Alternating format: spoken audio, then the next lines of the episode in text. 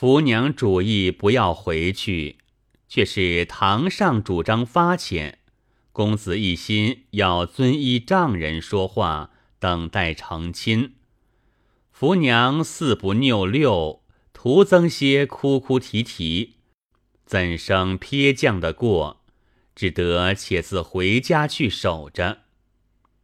这朱家即把此信报与范家。范翁方才同女儿进发，昼夜兼程，行到崖中，择吉成亲。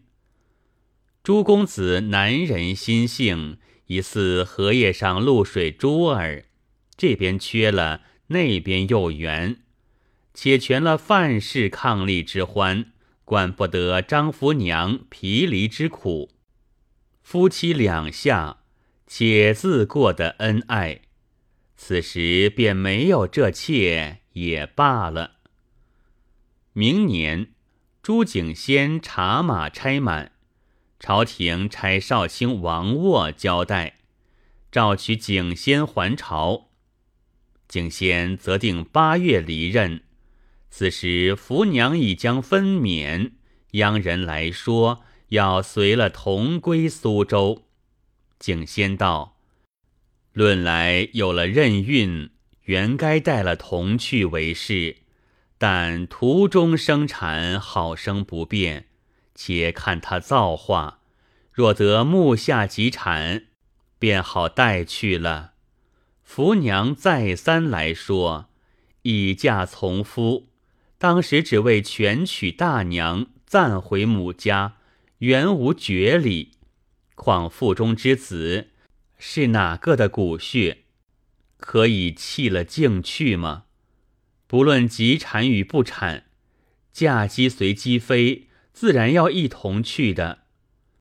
朱景先是仕宦中人，被这女子把正理来讲，也有些说他不过。说与夫人劝话范氏媳妇，要他接了福娘来衙中，一同东归。范氏已先见公子说过两番，今翁姑来说不好违命。他是失礼之家出身的，小的大体，一面打点接取福娘了，怎当得？天有不测风云，人有旦夕祸福。朱公子是色上要紧的人，看他未成婚时。便如此忍耐不得，急于娶妾，以致害得个张福娘上不得下不得，岂不是个猴急的？今与范氏夫妻你贪我爱，又遣了张福娘，新换了一番境界，把从前独火多住在一处，朝夜探讨。早已染了劳躯之症，吐血丝，发夜热。一家只借少近女色。景先与夫人商量道：“儿子已得了病，一个媳妇还要劝他分床而宿。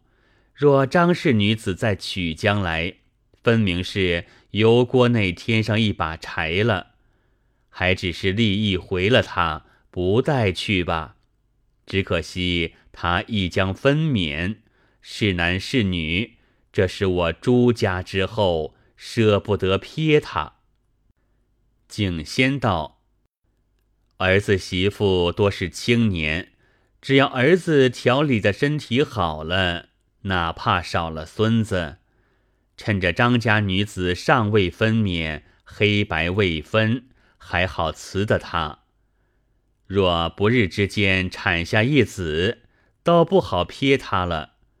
而今只把途间不便生产去说，十分说不到时，全约他日后来相接便是。计议已定，当下立辞了张福娘，离了成都，归还苏州去了。张福娘因朱家不肯带去。在家哭了几场，他心里一意守着腹中消息。张家去了四十日后，生下一子，因道少不得要归朱家，只当全寄在四川，小名就唤作继儿。福娘既生的有儿子，就甘贫守节，誓不嫁人。随你父母乡里百般睡欲，并不改心，只寄房补任。资己度日，守纳继而长成。继而生的眉目疏秀，不同凡儿，与李相同伴一般的孩童戏耍。他每每做了众童的头，自称是官人，把众童呼来喝去，俨然让他居尊的模样。到了七八岁，张福娘送他上学从师。所习诗书一览成诵，福娘一发把做了大指望，艰辛守去，也不管朱家日后来认不认的事了。且不说福娘苦守教子，那朱家自回苏州，与川中相隔万里，彼此杳不闻之。过了两年，是庚子岁。公子朱训并不得权，呜呼哀哉。范氏虽做了四年夫妻，倒有两年不同房，寸男尺女皆无。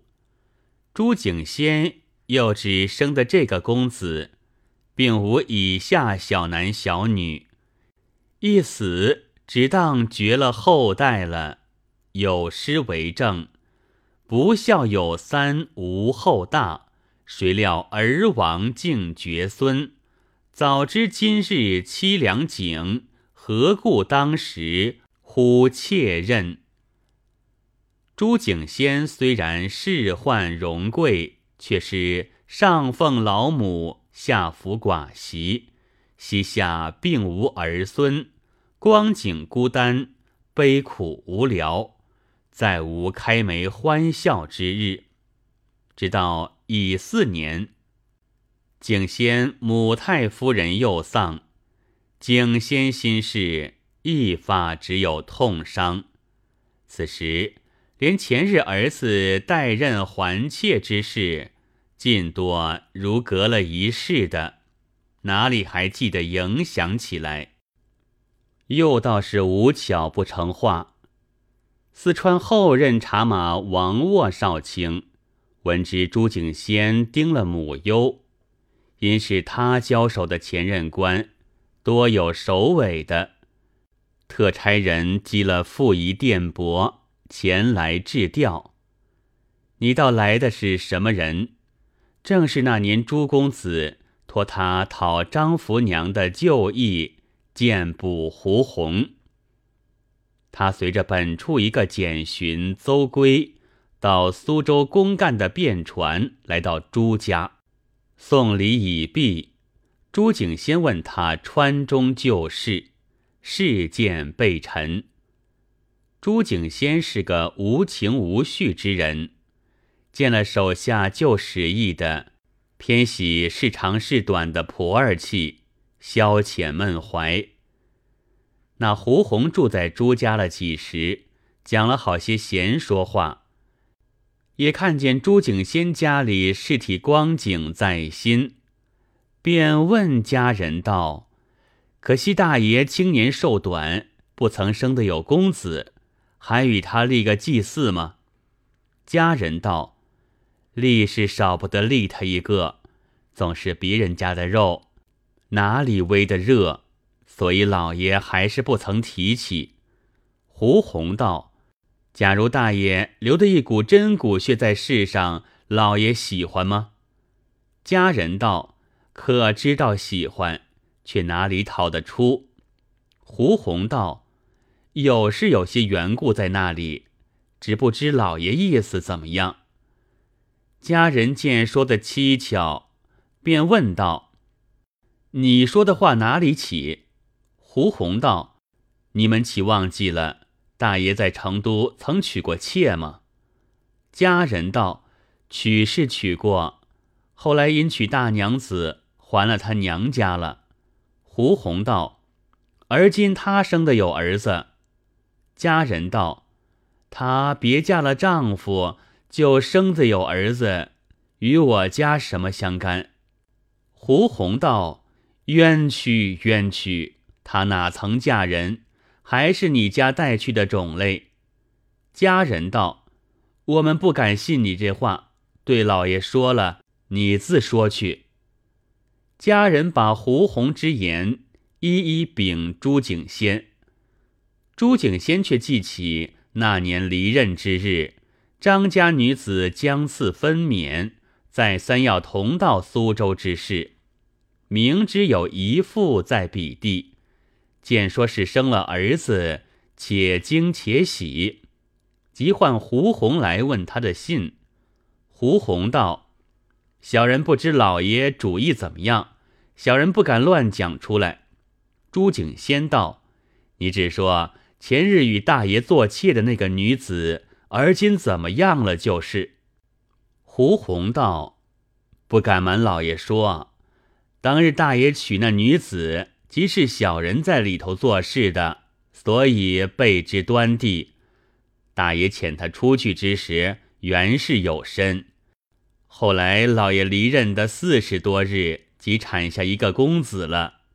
景仙道：“而今现在哪里？”胡红道：“这个公子生得好不清秀伶俐，极会读书。而今在娘身边，母子相守，在那里过日。”景仙道：“难道这女子还不嫁人？”胡红道：“说这女子也可怜。”他缝衣补偿，趁钱度日，养那儿子供给读书，不肯嫁人。父母多曾劝他，乡里也有想他的，连小人也巴不得他有这日，在里头再赚两束银子。怎当的他心坚如铁，再说不入。后来看见儿子会读书了，一发把这条门路绝了。景仙道。若果然如此，我朱氏一脉可以不绝，莫大之喜了。只是你的说话可信吗？胡红道：“小人是老爷旧义，从来老实，不会说谎。况此女是小人的首尾，小人怎的有差？”景仙道：“虽然如此，我四婿大事非同小可。”仅路隔万里，未知虚实。你一介小人，岂可因你一言造次举动的？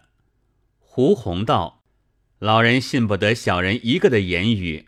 小人赴州来的是巡检邹归，他也是老爷的旧吏。老爷问他，他备之端地。朱景先见说话有来因，巴不得得知一个详细。”即差家人请那邹巡检来。邹巡检见是旧时本官相召，不敢迟慢，忙写了禀帖来见朱景先。朱景先问他蜀中之事，他把张福娘守贞教子与那儿子聪明俊秀、不比寻常的话说了一遍，与胡红所说分毫不差。景仙喜得打跌，进去与夫人及媳妇范氏备言其故，阖家惊喜道：“若得如此，绝处逢生，祖宗之大庆也。”景仙吩咐备置酒饭，管待邹巡检，与邹巡检商量，传众接他母子来苏州说话。邹巡检道。此路迢遥，况一个女子，一个孩子，跋涉艰难，非有大力不能周全的直到这里。小官如今公事已完，早晚回蜀。恩主除非成此便，至书那边当道，支持一路舟车之费，小官自当效犬马之力，着落他母子起身。一径到府上，方可无误。景先道：“足下所言，实是老成之见。下官如今写两封书，一封写与制治使刘尚书，一封即写与茶马王少卿，托他周至一应路上事体，保全途中母子无虞。至于两人在那里收拾起身之事。”权杖足下与胡弘照管停当，下官感激不尽，当有厚报。邹巡简道：“此正小官与胡弘报答恩主之日，敢不随便尽心，屈护小公子到府？恩主作速写起书来，小官早晚即行也。”朱景先遂一面写起书来。书云：“权不禄，母王子夭，目前无孙。前发属时，有成都女子张氏为儿妾，怀身留笔。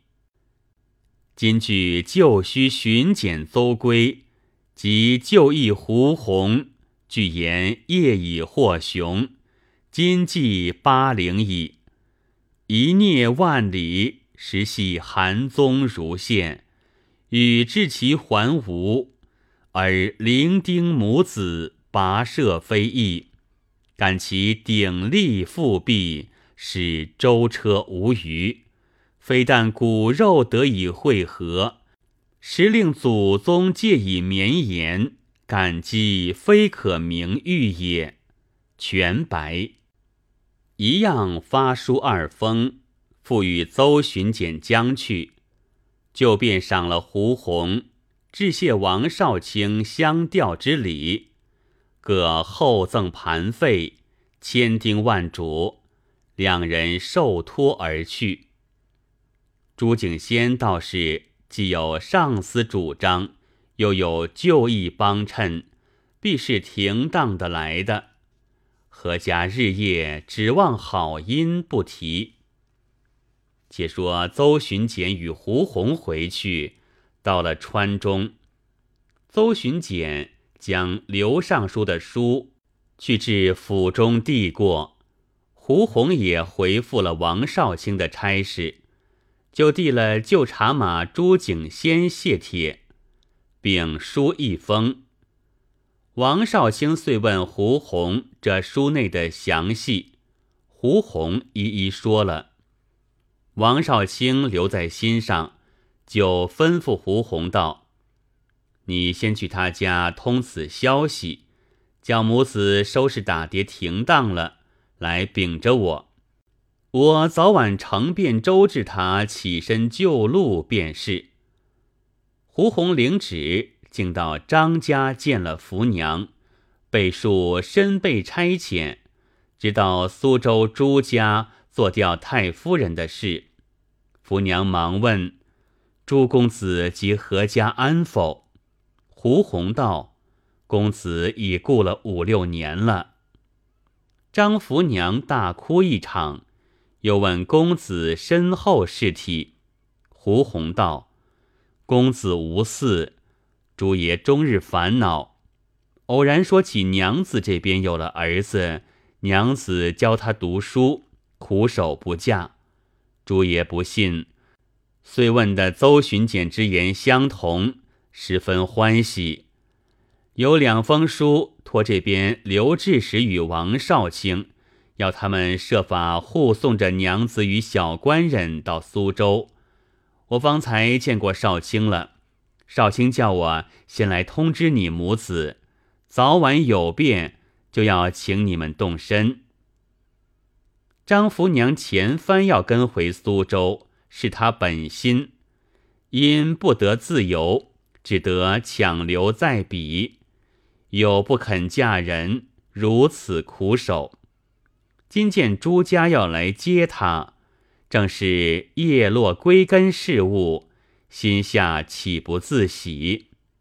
一面谢了胡红报信，一面对儿子说了打点东归。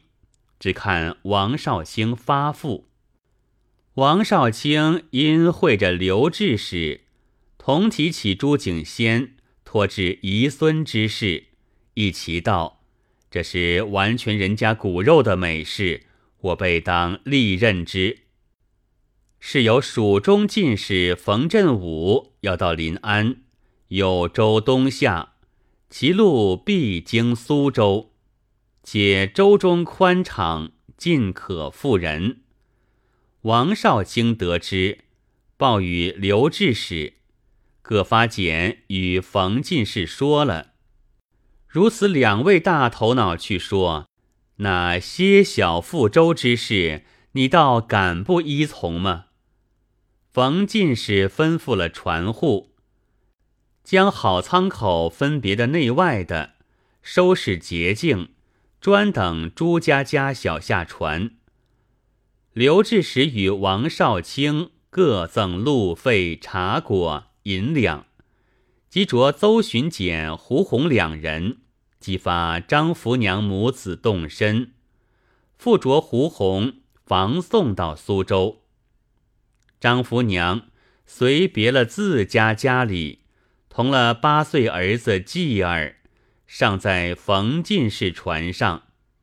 冯进士晓得是近身家属，又是致使茶马使所托，加以照管，自不必说。一路进发，尚未得到。这边朱景先家里日日盼望消息。真同大汉望雨，一日遇着朝廷南郊礼成，大积恩典，是从官员当印一子，无子及孙。朱景先代报有子孙来，目前实是没有。待说没有来，已着人四川勾当去了。虽是未到，不是无指望的。难道虚了恩典不成？心里计较道：“宁可先报了名字去，他日可把人来补印。主意已定，只要取下一个名字就好填了。想一想道，还是取一个什么名字好？有恩须赖子和孙，怎奈庭前未有人。”万里已迎一副孽，先将名讳报金门。朱景先辗转了一夜，未得佳名。次早心下猛然道：“蜀中张氏之子，果收拾回来，此乃是数年绝望之后从天降下来的，岂非天赐？”诗云。天赐公纯骨，取名天赐，即含蓄天性得来的意思，又觉字意古雅，甚妙甚妙。遂把有孙朱天赐填在册子上，报到一部去，准了恩印，只等蜀中人来顶补。不多几时。忽然，胡红复来叩见，将了刘尚书、王少卿两封回书来禀道：事已停当，两位爷几发盘缠，张小娘子与小公子多在冯进士船上复来，已到河下了。朱景先大喜，正要着人出迎，只见冯进士先将帖来进拜。景先接见冯进士，诉出刘王二大人相托，顺带令孙母子在船上来，幸得安稳，已到府前说话。朱景先称谢不尽，答拜了冯进士，就接取张福娘母子上来。张福娘领了儿子继儿。见了翁姑与范氏大娘，赶起了旧事，全家哭作了一团。又叫继儿逐位拜见过，有阖家欢喜？朱景先问张福娘道：“孙儿可叫的什么名字？”福娘道：“乳名叫的继儿，两年之前送入学堂从师。那先生取名天赐。朱景先大惊道：“我因一部所取恩印之名，你们未来道想了一夜，才取这两个字，预先填在册子上送去。岂知你们万里之外，两年之前已取下这两个字作名了，可见天数有定若此。”真为奇怪之事，何家叹意？那朱景先忽然得孙，只在四川去任将来，已是新闻了。又两处取名，释然相同。走进门来，只消补印，更为可害。船将开去，遂为奇谈。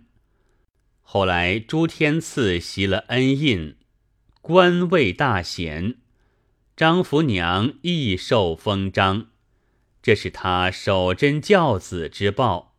有诗为证：“娶妾先妻亦偶然，岂知弃妾更心坚。归来万里犹前定，善念因中必保全。”